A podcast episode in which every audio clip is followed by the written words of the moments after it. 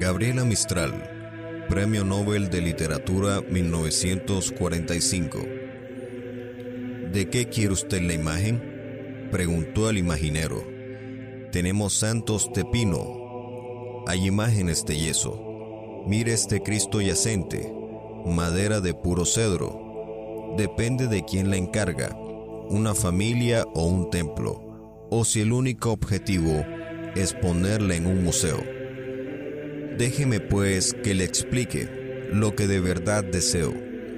Yo necesito una imagen de Jesús el Galileo que refleje su fracaso intentando un mundo nuevo, que conmueva las conciencias y cambie los pensamientos. Yo no la quiero encerrada en iglesias y conventos, ni en casa de una familia para presidir sus rezos. No es para llevarle en andas cargada por costaleros. Yo quiero una imagen viva de Jesús hombre sufriendo, que ilumine a quien la mire, el corazón y el cerebro, que den ganas de bajarlo de su cruz y el tormento, y quien contemple esa imagen no quede mirando un muerto, ni que con ojos de artista solo contemple un objeto, ante el que exclame admirado, qué torturado más bello.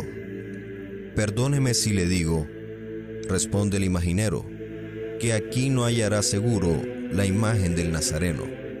Vaya a buscarla en las calles, entre las gentes sin techo, en hospicios y hospitales donde haya gente muriendo, en los centros de acogida en que abandonan a viejos, en el pueblo marginado, entre los niños hambrientos, en mujeres maltratadas, en personas sin empleo pero la imagen de Cristo no la busque en los museos, no la busque en las estatuas, en los altares y templos, ni siga en las procesiones los pasos del Nazareno.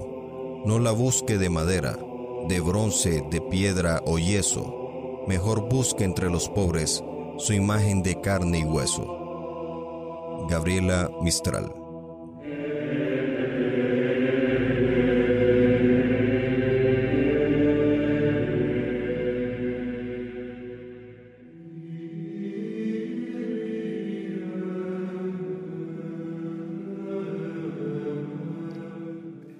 Nos agrada tener entre nosotros en esta ocasión al profesor Mr. Smith, que como él mismo se autodefine, un extraño caso de educador. Terminó estudios de licenciatura en educación en la Universidad del Atlántico y posgrado en desarrollo del aprendizaje autónomo y educación, tanto en Colombia como por fuera del país. Mr. Smith es un docente profundamente apasionado por el desarrollo del aprendizaje autónomo busca que sus estudiantes apliquen lo impartido en el aula de clases en la solución a problemas de su cotidianidad y que, como él lo señala, es extraño lo que le ocurre por cuanto su libro de cabecera es la Biblia, pero tiene estrictamente prohibido hablar de religión o política en el aula de clases. Mr. Smith, gracias por acompañarnos en este episodio de No me lo pueden quitar no, las gracias a ustedes, profesor Osorio. Eh, de verdad, muy grato compartir eh, esta preocupación que usted tiene por nuestro Caribe. A propósito del fragmento que escuchamos en el inicio de este episodio y que corresponde a la Premio Nobel Gabriela Mistral, poema El Imaginero, que nos sirve de introito para el tema que abordaremos en este episodio, le pregunto, cada vez con mayor frecuencia se observan expresiones muy identitarias del Caribe en lo que respecta a la expresión de fe de la gente. Llámese estas símbolos rituálicos, propuestas musicales, arquetipos discursivos u homiléticos de los dirigentes religiosos, expresiones corpóreas orantes, bueno, etc. Que asumen como propia una manera muy caribeña de expresarse y ubicarse ante la sociedad le pregunto, ¿esa relación entre fe y cultura cada día más estrecha es un proceso natural que se debe y se va a presentar ante la necesidad de llegar más a la gente o por el contrario, está llevando a esa masa de creyentes a desvirtuar los fundamentos de la fe cristiana y por ende abandonarla? Bueno, eh, sin entrar en una estrecha diferencia entre costeño y cachaco, eh, sabemos que cuando el interior del país eh, imita o remeda al hombre del Caribe, lo que entra es en una caricatura, y una caricatura mala, por cierto. Entonces aquí nos, encontraríamos con el mismo fenómeno. Si, si intentáramos llevar al escenario de lo que es la doctrina religiosa, lo que es la fe, lo que es la mística, en ese eh, imaginario caribe arraigado nosotros, caeríamos en la caricatura. Es decir, caeríamos en lo que llamaríamos la profanación, la sacralización y ese aspecto fundamental que se quiere eh, manifestar por la misma postura se volvería una, una especie de cantinflada o una especie de caricatura. Se debe entender que el hombre caribe guarda su espontaneidad, pero cuando va a hacer un acercamiento a lo íntimo y religioso, debe mantener esa misma disposición espiritual, mental y gestual. Cito, profesor Smith, toda la actividad humana tiene lugar dentro de una cultura y tiene una recíproca relación con ella. Eh, lo anterior de Juan Pablo II ante la UNESCO en 1980.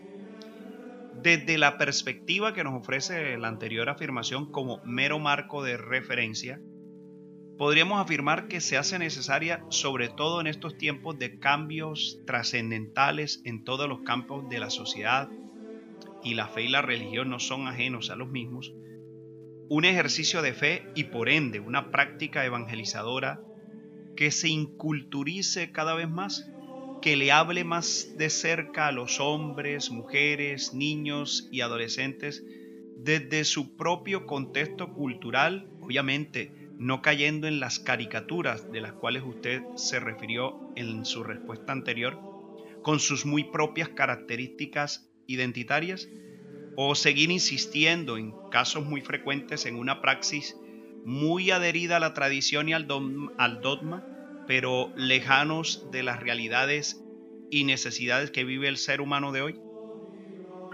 Eh, bueno, eh, muy acertada su pregunta, eh, maestro Iván, y podemos contestar la pregunta en tres, en tres momentos. El primer momento, lo apropiado de la sensatez de Gabriela Mistral, donde observe que la postura de ella de buscar una identidad religiosa no tiene que ver ni con modas, ni con tiempos, ni con caerle bien a la gente, sino ella fue contestataria, fue muy reflexiva. Incluso si uno ve el bello poema que, con que marca este diálogo, hay una, hay una postura fuertemente crítica para aquellas personas que tienen una imagen desfigurada pues del Salvador. Y, y volviéndolo al contexto caribe, a lo que usted nos está diciendo, yo retomo lo que alguna vez de manera informal hablaba con usted. Sí, a, manera de, ejemplo, eh, entendamos lo que Alejo Durán comentaba. No es malo que evolucione la juventud. Lo malo sería que evolucionara yo y yo quiero seguir siendo lo puro, la tradición, el folclore. Hay que entender lo que es doctrina y lo que es metodología. Por supuesto que la tablet, el texto digital vinieron para quedarse y de una manera radical y plena e incluso significativa. Pero las personas de una generación pasada, como usted o como yo, que nos encanta el texto escrito, es decir, el texto impreso, no podemos caer en esa en, ese eh, advenimiento rápido hacia las nuevas tecnologías, hacia las nuevas tendencias, porque entonces caeríamos en un esnovismo. Entonces, en ese sentido, claro que se tienen que contextualizar hacia unos momentos muy puntuales, pero lo que tiene que ver con la esencia, con los fundamentos, debe permanecer en cualquier escenario y concretamente en el escenario de fe. Y esto tenemos que llevarlo más al contexto caribeño. El hombre caribeño no debe perder su esencia porque lo que nos caracteriza es lo libre y lo espontáneo. Pero marquemos un, un pare para aquello que merece hacerse un pare. A propósito de los elementos culturales que, de, los, de los cuales usted se refería anteriormente, carnaval y fe, profesor Smith, son realidades eh, absolutamente antagónicas. Quiero, quiero preguntarle en primera instancia, muy a pesar que el carnaval en su puesta en escena posee una serie de símbolos originarios de la fe cristiana y a su vez los tiempos establecidos, por ejemplo, para el inicio y el final de los carnavales aquí y en muchos lugares del Caribe y del mundo, dependen directamente con el inicio, de celebraciones eh, de carácter cristiano. Son antagónicas, por ejemplo, cultura, carnaval y fe cristiana. Yo, yo pienso en el contexto que usted me lo menciona, más que antagónico, podríamos decir que son complementarias.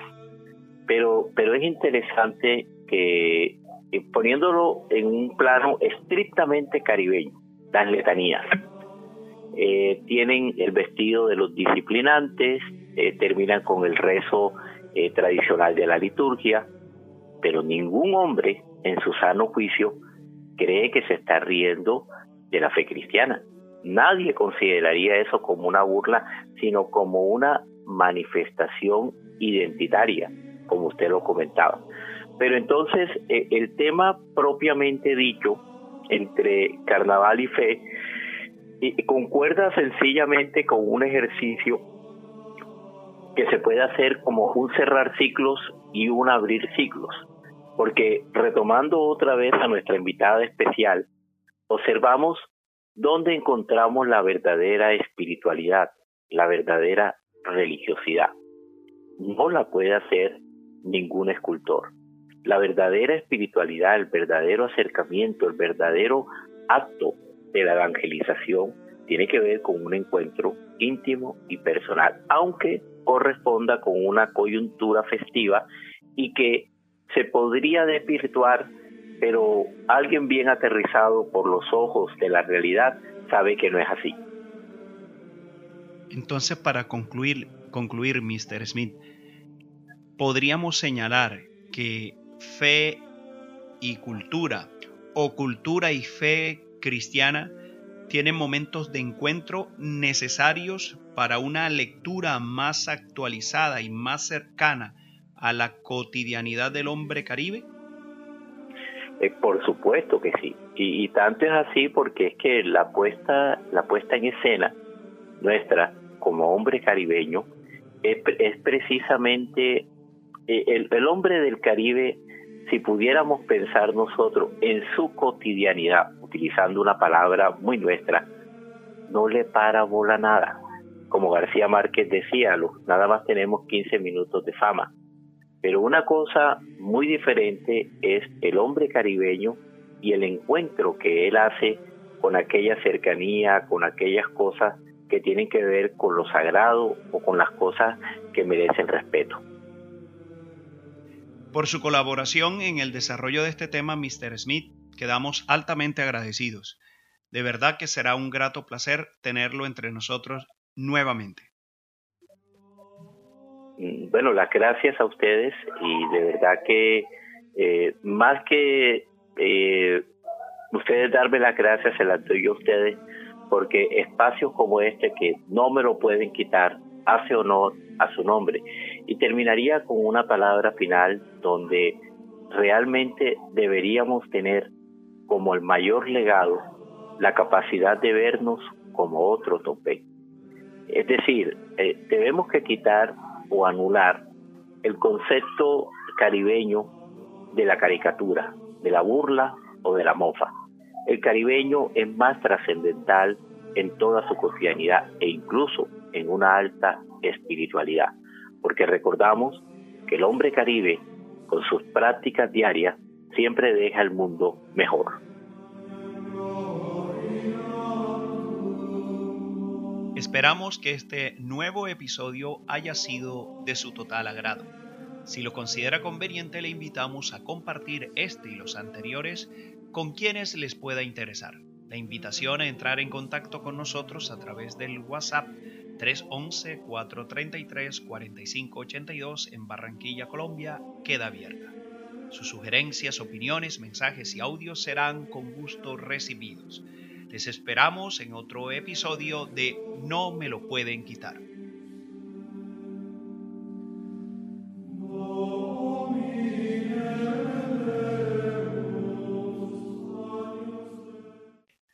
Colaboración especial en este episodio, en el audio introductorio, Emanuel Cañizares, comunicador social, y en la edición no lineal del mismo, Hernando Zampayo, realizador audiovisual.